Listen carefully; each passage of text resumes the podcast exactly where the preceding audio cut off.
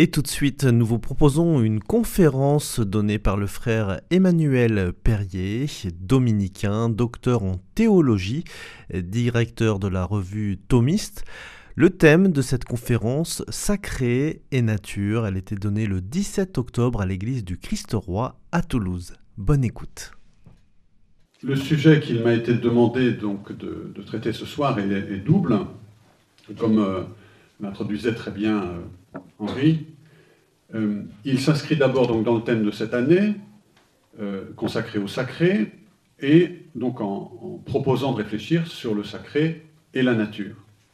Mais euh, il ajoute une considération plus actuelle, car l'intérêt renouvelé pour la nature semble réactiver aujourd'hui un sacré exotique, un sacré de substitution sous la Libye de l'écologie. D'où cette question euh, proposée par les organisateurs, où, perce un peu leur inquiétude et notre inquiétude, l'écologie est-elle une nouvelle religion? Commençons par nous accorder sur le point de vue qui sera le nôtre ce soir, celui de chrétiens qui recherchent la vérité, qui cherchent à poser un regard de vérité sur le monde qui les entoure et dans lequel Dieu les a placés. Et on peut se souvenir ici de la, prière du Christ, Père, je ne te prie pas pour que, tu les, retires du monde, mais pour que tu les gardes du mauvais. Ils n'appartiennent pas au monde, de même que moi, je n'appartiens pas au monde, sanctifie-les dans ta vérité. donc nous, nous essaierons d'acquérir, une certaine, ou d'acquérir une certaine distance à l'égard justement de ce mouvement qui est en train de se produire et de traverser euh, nos, cultures. Et je me tiendrai spécialement à distance euh, des, opinions divergentes sur l'écologie. D'abord, je ne pense pas que les miennes soient très intéressantes, mais ensuite, euh, ce n'est pas, pas le propos, et aussi des passions politiques qui sont liées à ces opinions divergentes. Pour commencer, donc, première, euh, première partie sur le regard chrétien sur l'écologie et le sacré. Je vais commencer par des principes simples.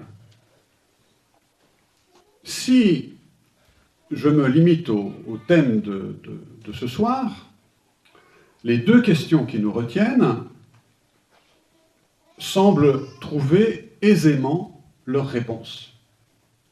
D'une part, l'écologie n'est pas une nouvelle religion pour la simple raison que la religion consiste à rendre un culte à Dieu. Or, on ne peut pas dire que les discours, les pratiques écologiques aujourd'hui aient pour objet de rendre un culte à Dieu. Il arrive certes qu'ils revêtent certaines apparences de la religion, mais à proprement parler, ils n'en sont pas l'écologie n'est pas une religion, du moins tant qu'elle ne nous demande, elle ne nous est pas utile pour rendre un culte à Dieu. D'autre part, le rapport entre la nature et le sacré peut se résumer à trois principes. Premièrement, est sacré tout ce qui nous aide à nous rapporter à Dieu en nous signifiant les réalités divines. Dans la Sainte Écriture, on en a un certain échantillon représentatif, si je puis dire. On a des personnes qui sont sacrées, par exemple les prêtres d'Aaron, parce qu'ils servent, ils sont posés là comme servant à nous rapporter à Dieu, hein, à nous signifier les réalités divines pour que nous nous rapportions à elles. On a des choses, le temple, à Jérusalem. Les offrandes sont sacrées.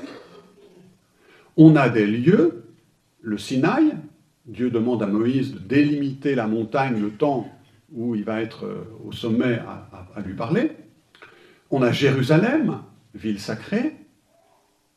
On a aussi des temps où le temps, le sabbat est sacré, la fête de Pâques est sacrée, et les fêtes en général. On a des actions comme bénir.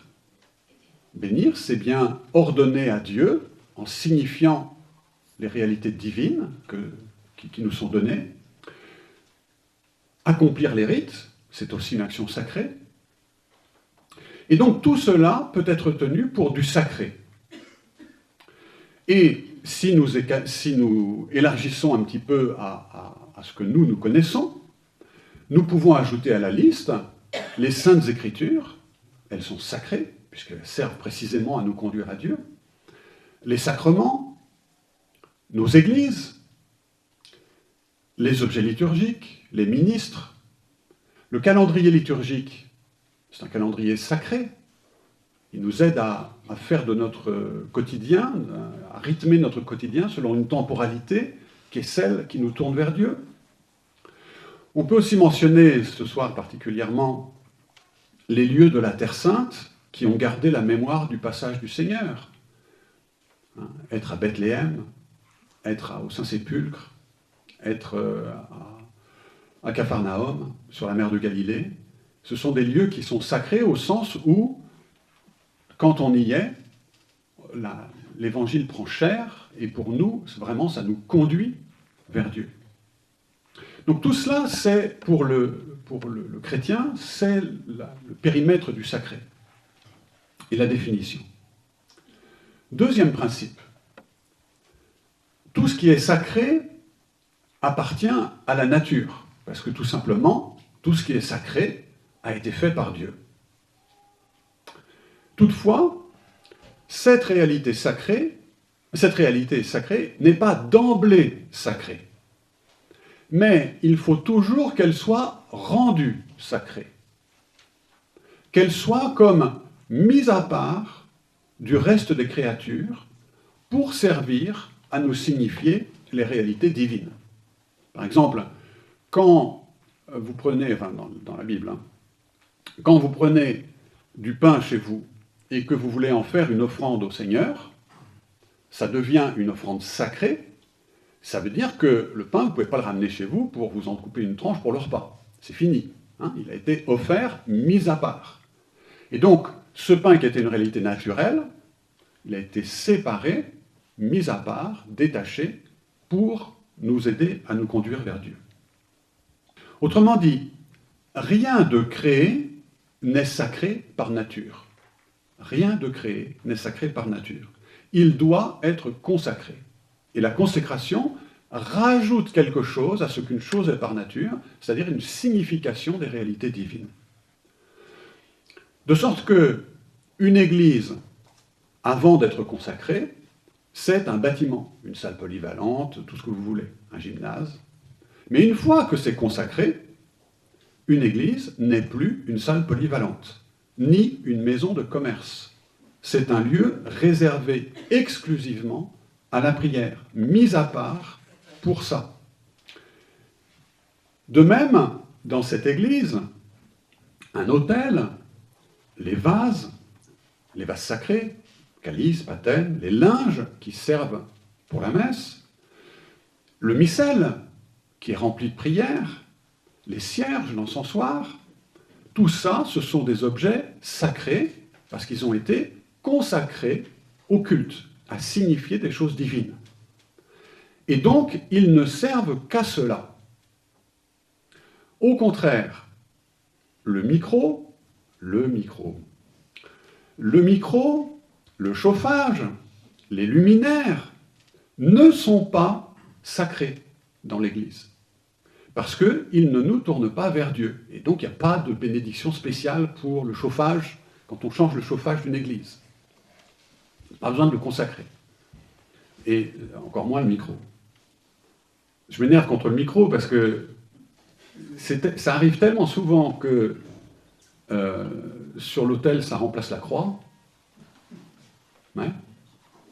Nous ne sommes pas des adorateurs du micro. Troisièmement, troisième principe, Dieu est le même qui institue la nature, avec toutes les créatures qui sont dedans, et le même qui se sert du sacré pour se manifester à nous. Et donc, la nature et le sacré ont le même auteur.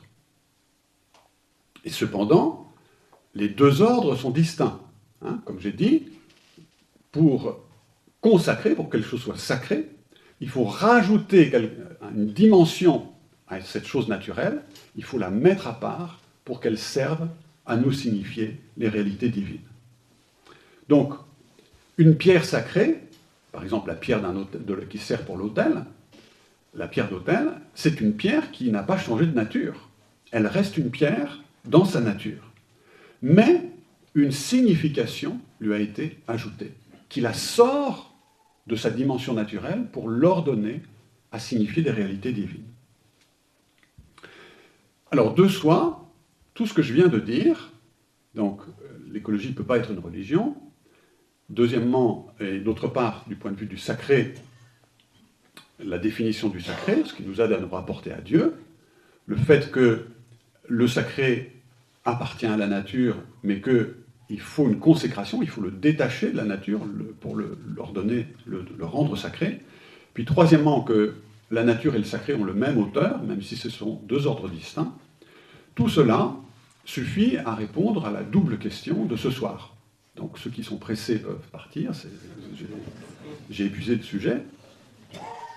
Mais je vous encourage quand même à rester encore un peu, parce que au point où nous en sommes parvenus, euh, notre double question commence à devenir intéressante. Pour le comprendre, je voudrais apporter quelques précisions théologiques à ce que je viens de dire. Donc, quelques précisions théologiques. La première précision que je voudrais apporter concerne la doctrine de la création et son rapport avec l'écologie. En guise d'introduction, Laudato Si n'est pas le premier texte écologique de l'Église. Le premier texte écologique de l'Église, c'est la doctrine de la création. Le cœur de l'enseignement révélé sur la création réside dans l'affirmation que tout a été fait par Dieu. C'est le cœur dans la Bible, dans la révélation, Croire en la création, c'est croire que tout a été fait par Dieu. Parce que Dieu est l'unique, tout ce qui n'est pas Dieu est fait par lui. C'est un principe très simple. Hein? Quand je regarde quoi que ce soit, qu'est-ce que c'est? C'est Dieu. Si c'est pas Dieu, ça a été fait par lui. Il y a donc une différence radicale entre le Créateur et les créatures. Et donc, il est impossible pour euh, la foi révélée, la foi juive et chrétienne, il est impossible de confondre le Créateur et les créatures. C'est la raison pour laquelle la, religion et l'écologie sont des activités intrinsèquement distinctes. L'écologie s'occupe des autres créatures, tandis que la religion rend un culte à Dieu, elle s'occupe de Dieu. Et donc, pour le chrétien, mélanger l'écologie et la religion reviendrait à mettre sur le même plan Dieu et les créatures, et donc à renier la doctrine de la création, et donc à abandonner la foi au Dieu unique. Mélanger religion et écologie, c'est renoncer à la foi au Dieu unique. A l'inverse, pour celui qui ignore la révélation divine, ou qui la refuse, la confusion entre religion et écologie devient possible. En effet, la quête humaine de Dieu s'appuie sur les créatures pour s'élever vers leur source divine. Et dans cette recherche des, traces du divin dans les choses, il est courant d'attribuer aux choses une certaine part divine, surtout chez celles qui semblent sortir de l'ordinaire ou qui ont une place primordiale dans le cosmos. C'est ce dont témoignent les religions païennes ou les philosophies étrangères au judaïsme et au christianisme. On voit que l'homme a pu diviniser des éléments. Par exemple, l'eau, l'eau primordiale, le feu, les astres, les astres immobiles, Chez les Chaldéens, c'est ce qu'on faisait. Les anges, on se dit, bah, les anges sont des êtres spirituels, donc spirituel, ça va forcément être un peu divin quelque part. Euh, voilà. Ou bien, on a cru percevoir la présence d'un esprit ou du divin derrière, euh, les, derrière les choses qu'on rencontre au quotidien, derrière les arbres, hein, derrière euh, dans les cours d'eau. Il y a des nymphes dans les cours d'eau. Ou bien au carrefour des routes. Lorsque j'étais en Haïti, euh, et qu'il y a eu un petit changement de régime, le, président en exercice qui avait un petit peu peur pour son, de se faire renverser, s'est mis à construire des carrefours.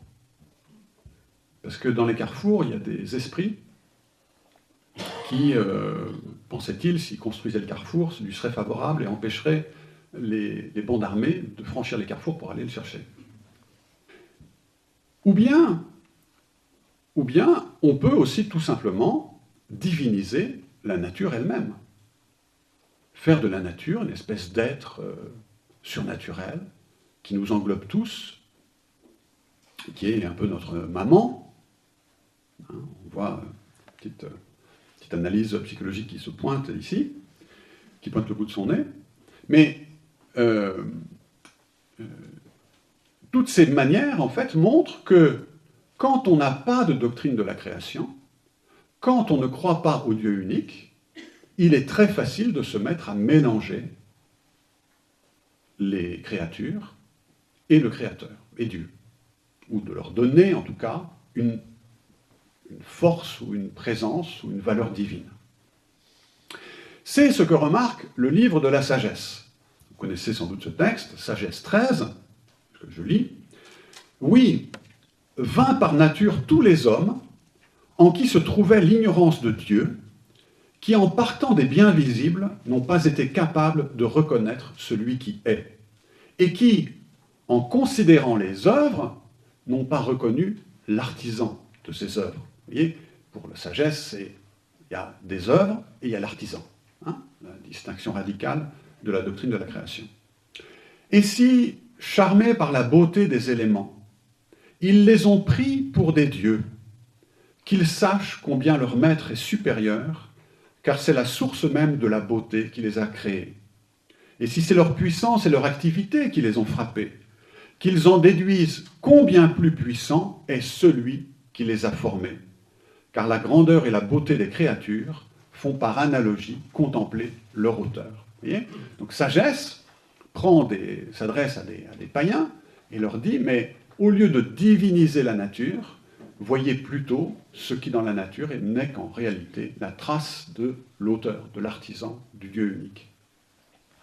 Et Saint Paul euh, au début de l'Épître aux Romains, Romains 1, euh, ira jusqu'à imputer une certaine responsabilité chez tous ces païens qui, euh, ou en tout cas chez tous ces hommes, qui sont assez prompts à se laisser tromper, qui sont assez prompts à diviniser la nature, hein, à, à faire de la nature une nature par nature sacrée. Donc, résumons ce premier point première précision théologique que je voulais apporter, la doctrine révélée de la création est la garante de ce que l'écologie ne tourne pas en religion. Hein? Si on tient à la foi la création, on est sûr que l'écologie ne peut pas tourner en, en religion. A l'inverse, si on ne l'a pas, là, tout devient possible. Deuxième précision, elle concerne le sacré. Les hommes de la Bible appartenait à un bassin culturel où euh, le sacré était omniprésent. On avait des temples un peu partout. Quand on n'avait pas des temples, on avait euh, des pieux sacrés, on avait des, petites, euh, petites, bornes de, dévotion rapide, si on peut dire. on avait des montagnes sacrées, des idoles, des poteaux, des amulettes, des mages, des nécromanciens, des prophètes, des prostituées sacrées, etc. Et donc on était dans un monde de foisonnement qui oscillait entre euh, la simple idolâtrie et la brave superstition. Et dans tout ce foisonnement, la Sainte Écriture euh, en parle toujours pour euh, en montrer la malice et, et, montrer l'obligation pour les élus de Dieu de s'extraire de ce monde sacral. Pourquoi est-ce que c'était nécessaire? Eh bien, ce sacré sauvage est incompatible évidemment avec le Dieu unique, avec la foi au Dieu unique. Mais il a des effets qui sont euh, catastrophiques pour celui qui s'y prête, qui s'y euh, complaît. Parce que rentrer dans ce monde sacral, c'est d'abord se détacher du réel. On commence à penser qu'il y a une espèce de monde au-delà de ce qu'on voit, que le réel n'est pas le réel. Et puis, cela conduit toujours au péché. Quand on se plaît dans euh, ces superstitions, eh bien, en réalité, on devient dépendant d'elles, et cela conduit au péché. Et puis, cela aussi dépouille l'homme de sa responsabilité morale. C'est toujours facile de dire non, non, mais ce sont les entrailles du poisson qui m'ont fait faire ça. Hein euh, bah non, il faut prendre, faut prendre euh, sa responsabilité dans la vie. Et puis, enfin, il contrevient aux voies de Dieu à la manière dont Dieu veut que nous dirigions notre vie. Et face à ce foisonnement nocif, l'Écriture sainte se montre beaucoup plus sobre. Dans l'Écriture sainte, le sacré est plutôt rare. Ou plus exactement, il ne surgit pas selon le bon vouloir ou les envies ou les désirs de l'homme, mais selon que Dieu en a besoin pour que l'homme se tourne vers lui. Et ce sacré, ce sacré biblique, limité dans son extension, il a deux traits remarquables. D'une part, il ne sert pas les voies de la nature, mais il sert des desseins de grâce. Et euh, il offre à l'homme un appui pour s'approcher de Dieu. Donc, c'est pas pour réaliser les désirs de l'homme, mais pour réaliser le désir que Dieu a pour l'homme, à savoir que l'homme s'approche de lui. Deuxième trait caractéristique, en raison de cette proximité avec Dieu, le sacré judéo-chrétien, c'est tout simplement un mode de présence de la sainteté de Dieu. Une manière pour Dieu de rendre proche sa sainteté. Je prends un exemple dans le livre de la Genèse. Vous connaissez l'épisode de Jacob et de son songe, Genèse 28, et vous vous rappelez que le songe de Jacob a lieu durant la nuit et que, euh, en voulant s'endormir, Jacob s'est fait un petit oreiller douillet, il a pris une pierre qu'il a placée sous sa tête. Voici ce que dit le livre de la Genèse. Jacob prit une pierre pour la mettre sous sa tête, et il dormit en ce lieu. Et il eut un songe. Je passe le songe.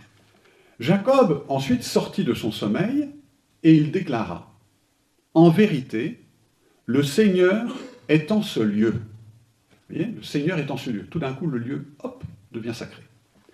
Et moi, je ne le savais pas. Il fut saisi de crainte et il dit que ce lieu est redoutable. C'est vraiment la maison de Dieu, la porte du ciel. Jacob se leva de bon matin, il prit la pierre qu'il avait mise sous sa tête, il la dressa pour en faire une stèle, et sur le sommet, il versa de l'huile, de l'huile de consécration. Cette pierre, dit-il, dont j'ai fait une stèle, sera la maison de Dieu. De tout ce que tu me donneras, je prélèverai la dîme pour toi. Hein? Ce texte, notez-le, sert aujourd'hui, pour l'Église, à chaque dédicace d'une nouvelle Église. Parce que dans cette pierre est vraiment la maison de Dieu. Hein? C'est-à-dire, c'est un bâtiment qui est consacré en, raison de ce que Dieu est présent et fait dans ce lieu. Deuxième exemple de, consécration. Euh, un cas où euh, le péché est retourné par Dieu en instrument de salut.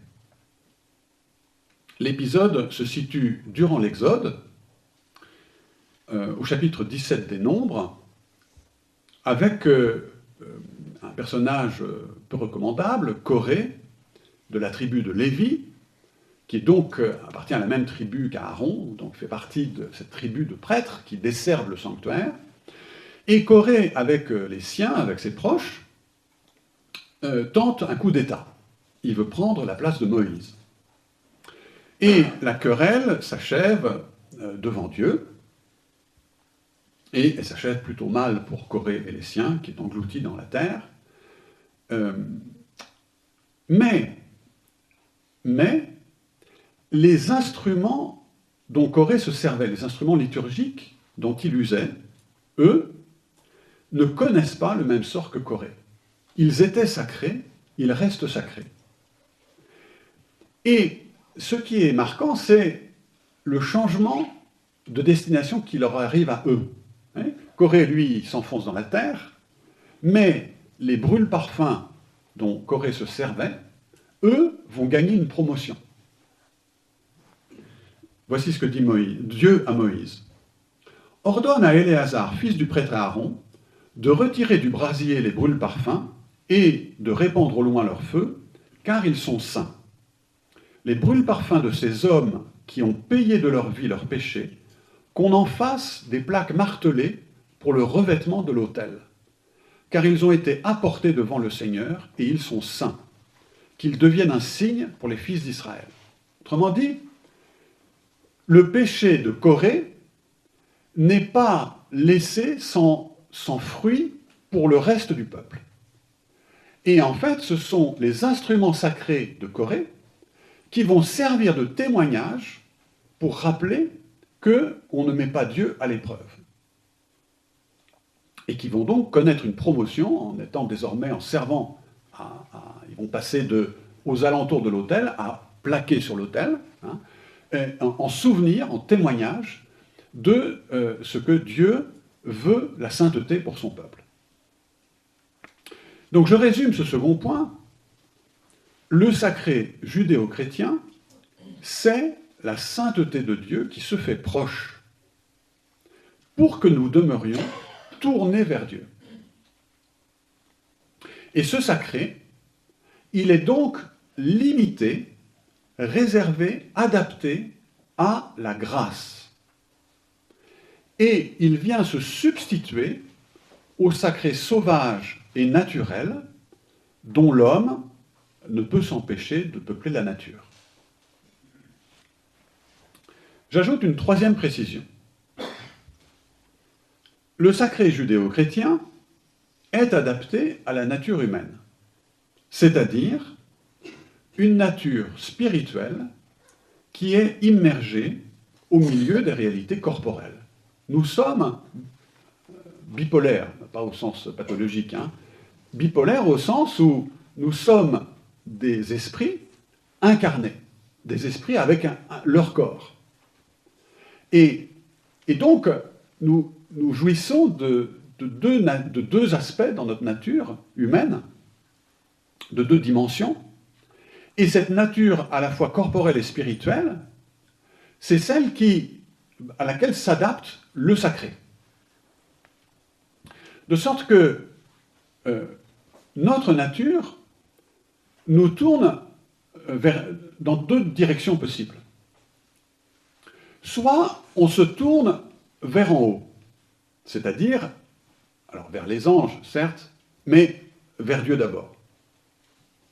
Et si on se tourne vers le haut, on se rend compte que nous ne sommes rien. Nous sommes, pour reprendre les paroles du psalmiste, comme une herbe changeante qui, qui commence à, qui croît et puis qui se fane au bout en très peu de temps. Et cette frêle créature que nous sommes est faite pour la béatitude éternelle. Elle est capable de recevoir la béatitude éternelle, mais pas par ses propres forces par la grâce de Dieu. Donc, en raison de ce que nous sommes, quand nous nous tournons vers le haut, ce qui prime, c'est l'humilité. L'humilité de notre nature et l'humilité même de notre fin, de notre béatitude, puisque tout dépend de Dieu et tout vient de la grâce de Dieu. Maintenant, si je détourne mon regard du ciel, vers où est-ce que je tourne mon regard? Eh bien, vers ce qui m'entoure. Vers ce qui m'entoure ou vers ce qui est en dessous de moi. Autrement dit, je tourne mon regard vers les autres créatures. Et là, par rapport aux autres créatures, l'homme brille par sa supériorité, parce qu'il est une créature rationnelle. Et donc, cette créature rationnelle, ce statut supérieur, eh bien, est en même temps une charge, une responsabilité. Il a d'abord, l'homme, la charge de guider ses propres pas. Je suis responsable de ma propre vie, de mes chemins, et de ce que je décide de faire. Et puis aussi, de guider les pas d'autres que lui. Et donc, l'homme, à l'égard de ses semblables, a une responsabilité envers les œuvres de Dieu en raison de ce qu'il les domine. Vous trouverez ça euh, exposé au psaume 8. Dans le psaume 8, le, psalmiste compare d'abord euh, l'homme à Dieu, et il dit Mais euh, c'est pas possible, Seigneur, c'est pas possible que tu te souviennes de moi. Vous voyez, c'est hein, quelqu'un qui arrive, au, milieu d'une foule immense. Vous vous souvenez de moi? Non, c'est pas possible. Et donc, il se dit, c'est pas possible que tu te souviennes de moi. Donc, humilité. Hein. Et puis, ensuite, le psalmiste se tourne vers, euh, par rapport aux autres créatures, et il dit, mais c'est incroyable, tu as mis toutes choses à mes pieds. Hein. J'ai des troupeaux, euh, j'arrive à me faire obéir, des bêtes sauvages, j'arrive à, dominer sur plein de choses. Et, donc, je, je, suis en fait en charge, en responsabilité. Et donc, troisième remarque, ma troisième remarque, c'est que, euh, en raison de sa nature, l'homme est dans l'humilité face à Dieu et dans la responsabilité parmi les autres créatures. Et cette dualité n'entraîne aucune contradiction. En réalité, elle est faite pour se soutenir mutuellement. Parce que l'humilité face à Dieu, c'est ce qui me donne la mesure de ma responsabilité. Je ne suis pas un maître absolu, je suis un intendant. Je suis quelqu'un à qui Dieu a confié ça. Et je devrais rendre des comptes sur ce que j'ai fait. Et de même, la responsabilité d'être au sommet parmi les créatures, eh bien, c'est ce qui oblige à ne pas se contenter de peu. Si je suis supérieur au cochon, ben, ça veut dire que je ne peux pas mener une vie de cochon. D'accord? Donc, cette supériorité, elle, me pousse à chercher plus haut et à aspirer aux réalités divines. Donc, je viens de collecter en fait trois, points de repère que je rappelle. D'abord, la doctrine de la création est la condition pour que l'écologie ne tourne pas en religion. Deuxièmement, le sacré judéo-chrétien ne se confond pas avec la nature mais c'est une nouvelle dimension de la nature en ce que Dieu se fait proche de nous. Troisièmement, l'homme est fait pour l'humilité face à Dieu et la responsabilité à l'égard des autres créatures. Alors maintenant, je vais revenir à euh, notre double question. Double question du début sur euh, euh, l'écologie est-elle en train de devenir une religion? Et puis, qu'en est-il du rapport entre sacré et nature? Et je vais intituler cette, cette partie, cette deuxième partie, Candide mais pas Benet. Candide mais pas Benet. Je pense ici, en fait, à ce que dit euh, le Christ à ses disciples quand il les envoie. Voici que je vous envoie comme des brebis au milieu des loups, Soyez donc prudents comme des serpents et candides comme des colombes. Alors, il nous faut aborder les questions, ces questions contemporaines sur l'écologie, le sacré, euh, à la fois avec euh, notre dimension de colombe et aussi avec une critique serpentine. La candeur de la colombe, elle consiste en fait à regarder dans tout ce qui se passe et dans tout ce qui nous est présenté, à la fois le bon et le mauvais. À savoir que dans le besoin de sacré, il y a quelque chose de bon. Mais que dans un sacré qui devient un sacré naturel, c'est-à-dire qui renonce à la distinction entre nature et, sacré, eh bien, il y a une perversion, il y a une fausseté religieuse. De même, nous sommes tout à fait d'accord pour reconnaître l'importance de la nature, mais pas au point d'en faire une idole. De même, nous sommes tout à fait enthousiastes sur l'idée d'écologie, mais pas au point d'en faire une religion. Donc, à chaque fois, hein, euh, on dégage ce qui est du bienfait, du, bon, du vrai, puis ce qui est du faux et du mauvais. C'est notre côté colombe. On prend les choses telles qu'elles nous viennent. Maintenant, il faut aussi développer la critique serpentine. Qu'est-ce que j'appelle la critique serpentine? C'est-à-dire que dans tout ce qui nous est présenté, il y a des non-dits, il y a des arrière-pensées, il y a des sous-textes, il y a des motifs qui expliquent les grands courants de notre époque. Et il ne faut pas être naïf sur ces grands courants.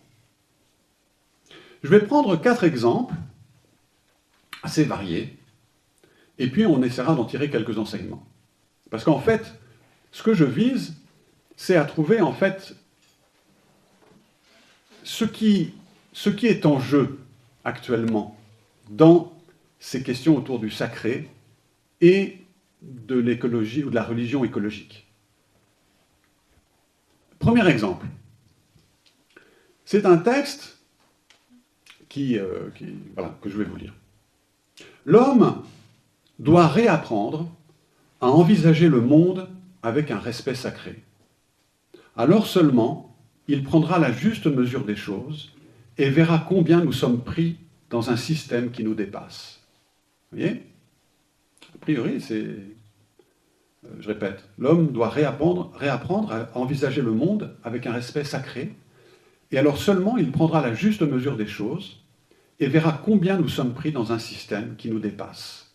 Hein Donc, autrement dit, cet auteur nous invite à envisager l'ensemble de la nature comme un grand système et nous comme une partie de ce système, et à en ressentir une certaine, euh, euh, un respect sacré, comme il dit.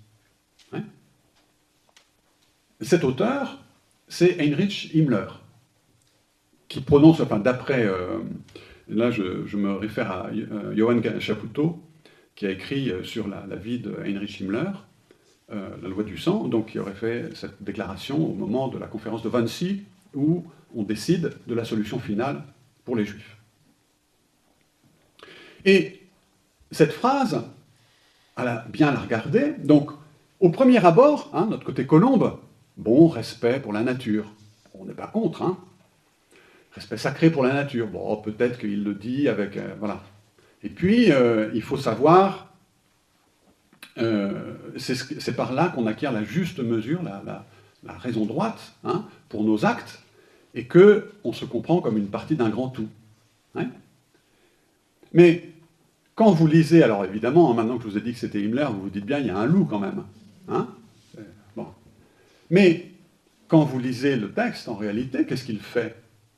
Il transpose à la nature, à ce système nature, le sacré judéo-chrétien. C'est-à-dire qu'il demande un respect religieux à l'égard du monde, et que, au travers de ce respect religieux, qu'est-ce qu'il va faire?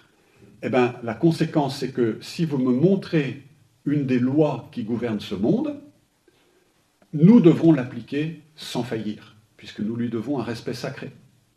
Et si par exemple vous me montrez qu'il y a des races supérieures, eh bien nous l'appliquerons avec inflexibilité. Parce que ça sera ce que nous avons à faire pour respecter le monde. Donc, vous voyez, ici, il y a un sous-texte. Deuxième exemple. On quitte complètement, hein, pas, de, comparaison. C'est le préambule de la Constitution de l'Équateur qui a été adoptée en 2008 et qui, en fait, sert aujourd'hui un peu un point de référence à la fois pour euh, le droit constitutionnel euh, latino-américain et aussi ça commence à influencer beaucoup dans le reste du monde. Je cite ce préambule. Reconnaissant nos racines millénaires, forgées par des femmes et des hommes de différents peuples, célébrant la nature, la Pachamama, dont nous faisons partie et qui est vitale pour notre existence. Invoquant le nom de Dieu et reconnaissant nos diverses formes de religiosité et de spiritualité. Appelant à la sagesse de toutes les cultures qui nous enrichissent en tant que société. Héritier des luttes sociales pour la libération de toutes les formes de domination et de colonialisme, et avec un engagement profond pour le présent et l'avenir, nous décidons. Qu'est-ce que ces constitutionnalistes de l'Équateur ont essayé de faire? Ils ont essayé de rassembler toutes les raisons pour lesquelles ils vivaient dans ce pays et ils étaient unis et trouvaient des, lieux pour s'unir. Hein Donc, euh, nous venons de différents peuples, et puis nous appartenons à la même nature, et puis nous invoquons le nom de Dieu, et puis nous nous servons, nous appuyons sur des sagesses diverses, et puis nous sommes héritiers de luttes sociales. Bon, là, on voit bien, en fait, l'empilement de couches de leur histoire. Et euh, on voit que ici, euh, il y a quelque chose qui me paraît tout à fait bien, qui est qu'il y a une mention de la nature. Alors certes, on l'appelle Pachamama, mais cette nature, elle est bien différenciée de Dieu. Hein? Donc pour moi, chrétien, dès lors qu'on fait bien la différence entre la nature dans laquelle nous habitons, alors avec toutes les ambiguïtés, hein, mais on fait quand même la différence entre Dieu et la nature. Mais en revanche, ce qui est problématique, c'est qu'on sent que c'est une constitution dans laquelle on réagit contre l'héritage juridique euh, colonial, et que là où on avait un seul euh, fondement juridique, qui était en gros bah, Dieu qui est créateur, on essaye en fait un espèce d'empilement où on rassemble tout. Tout est à peu près au même niveau. Et le problème de cette constitution, c'est que en mettant euh, bah, tout au même niveau, y compris la nature au même niveau que Dieu, mais il y a un moment où il faudra trancher. Il se prépare des, problèmes juridiques colossaux. Parce qu'en fait, ils n'ont pas voulu trancher, ils n'ont pas tranché au sens de mettre un ordre entre les choses. Troisième exemple. Cet exemple, il est tiré euh, d'une déclaration euh, qui a été faite récemment euh, récemment euh, dans le cadre de la session plénière de l'ONU. Vous savez, dans le cadre de la session plénière, en fait, à l'ONU, quand vous avez des organisations non gouvernementales que vous arrivez à vous faire soutenir par un pays, bah, vous pouvez accéder à des salles de l'ONU où vous faites des conférences, où vous faites, etc. Et à l'occasion de la dernière session générale, il y a des organisations, gouvernementales de défense des océans euh, et euh, qui se sont associés au gouvernement du Cap Vert et qui ont organisé donc une, une réunion où ils ont présenté un projet pour la reconnaissance des droits de l'océan. Je vous lis ce texte. De même que les humains ont des droits inhérents pour leur existence, de même en va-t-il de la nature. Les droits humains sont intégrés avec la nature et dépendants des droits de la nature. L'océan est notre ancêtre et notre parent. Il est vivant, avec une histoire toujours en évolution, et un lieu de valeur culturelle et spirituelle, avec autorité, force de vie, identité, valeur intrinsèque. Nous reconnaissons à l'océan un droit à être représenté et à disposer d'une voix au sein d'un système de gouvernance multinationale. Hein, donc, l'océan euh, va être un, nouveau membre de l'ONU, enfin en tout cas selon les souhaits de ces organisations. Hein. Mais vous voyez ici que on s'appuie sur un souci écologique, et là on est d'accord, hein. et la manière de le faire, c'est de le sacraliser.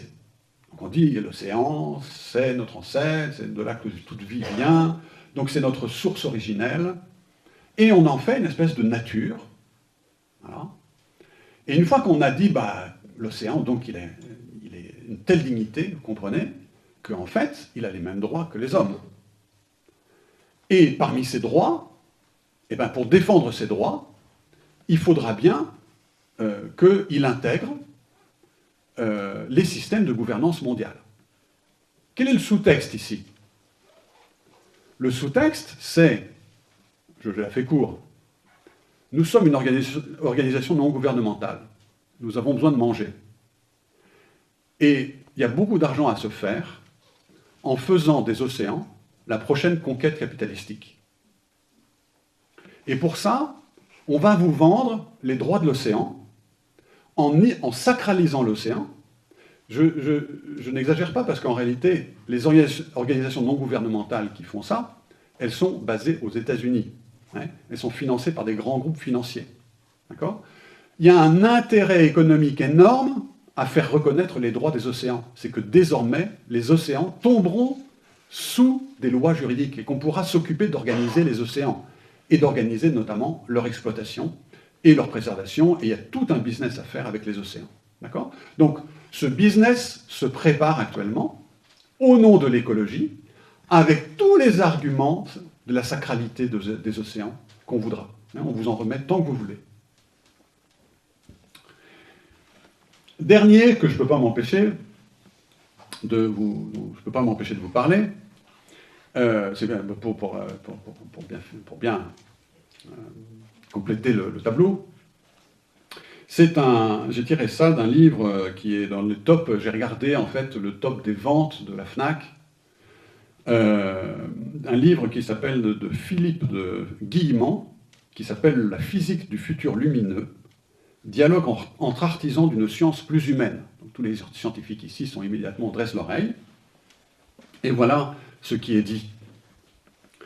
La conscience engendre le temps, l'espace et la matière à partir de vibrations, d'informations et d'énergie. Bien que déjà réalisé, notre futur peut changer, comme le parcours d'un GPS, sous l'influence vibratoire de la conscience. Lorsque, enfin déconditionné, nous avons capté une nouvelle vibration en provenance de notre nature profonde, âme ou soi, ayant signé sa guidance par la joie qu'elle nous a procurée. Alors, donc là, on est en plein ésotérisme, évidemment. Hein.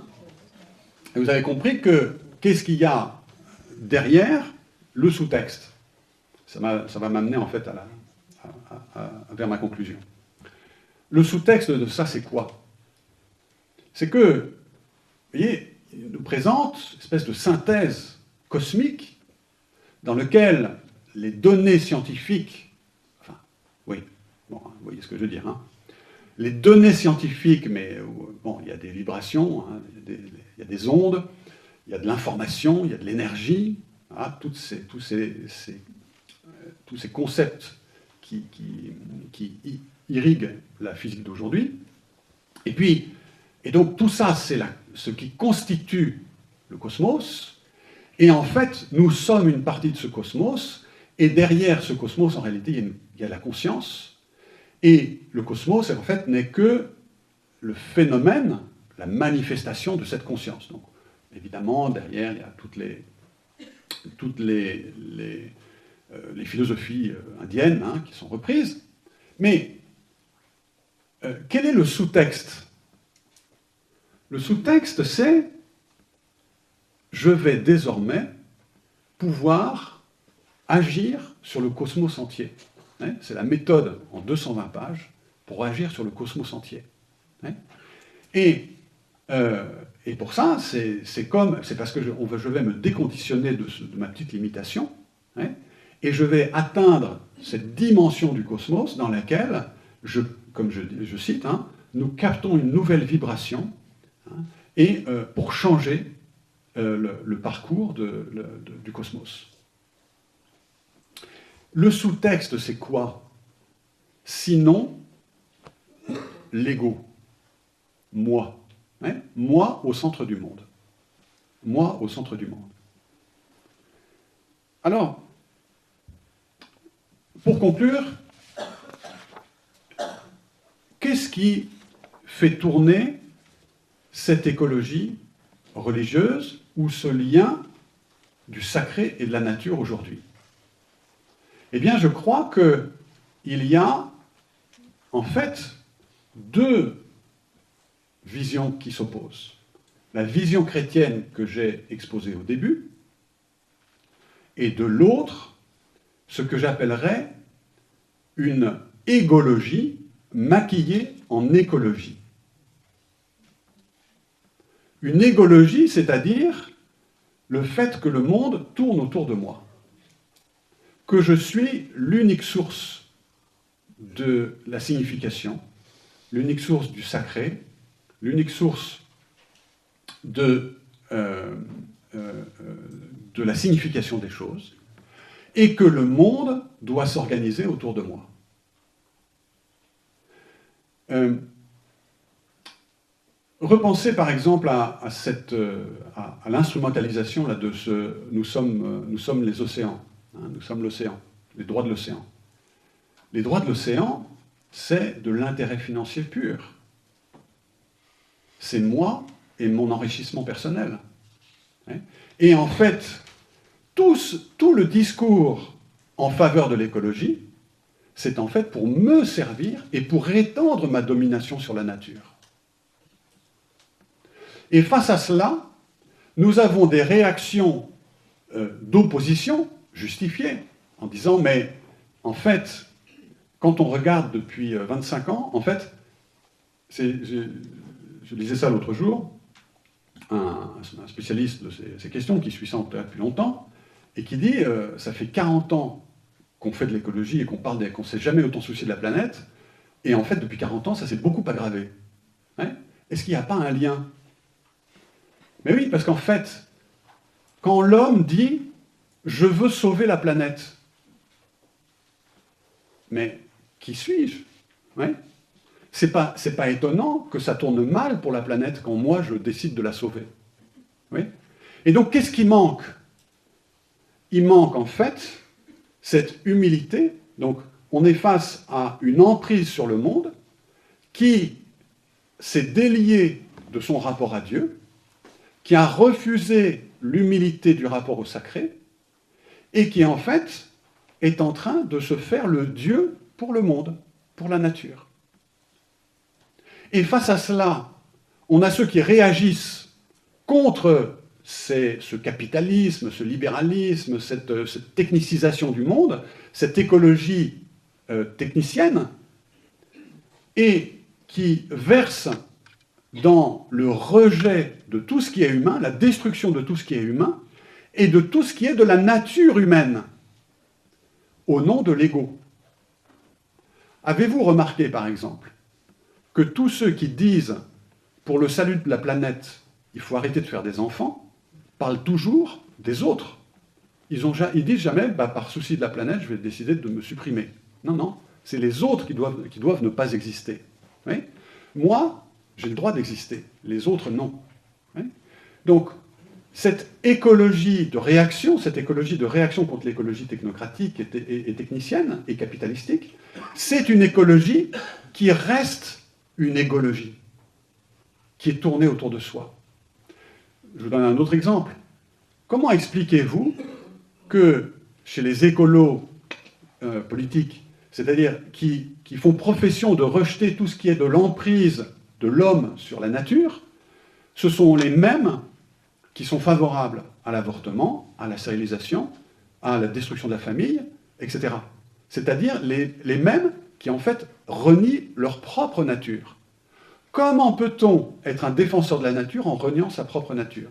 Sinon, parce qu'en fait, ce qu'on veut, c'est être délié de toute dépendance. Hein? Et donc ici, il y a un orgueil qui ne s'exprime pas. Et donc je finirai par là. Il me semble qu'aujourd'hui, après avoir décrypté un peu le sous-texte hein, de tout ce qui se passe, nous sommes les seuls qui pouvons penser une écologie qui ne dérive pas en religion. Nous sommes les seuls qui savent rester rationnels face à la nature parce que nous ne plaquons pas du sacré sur la nature. Notre sacré à nous, c'est Dieu qui le donne. Et nous sommes ceux qui sommes capables de démasquer l'égologie cachée derrière l'écologie, comme étant l'orgueil de l'homme qui refuse son humilité face à Dieu.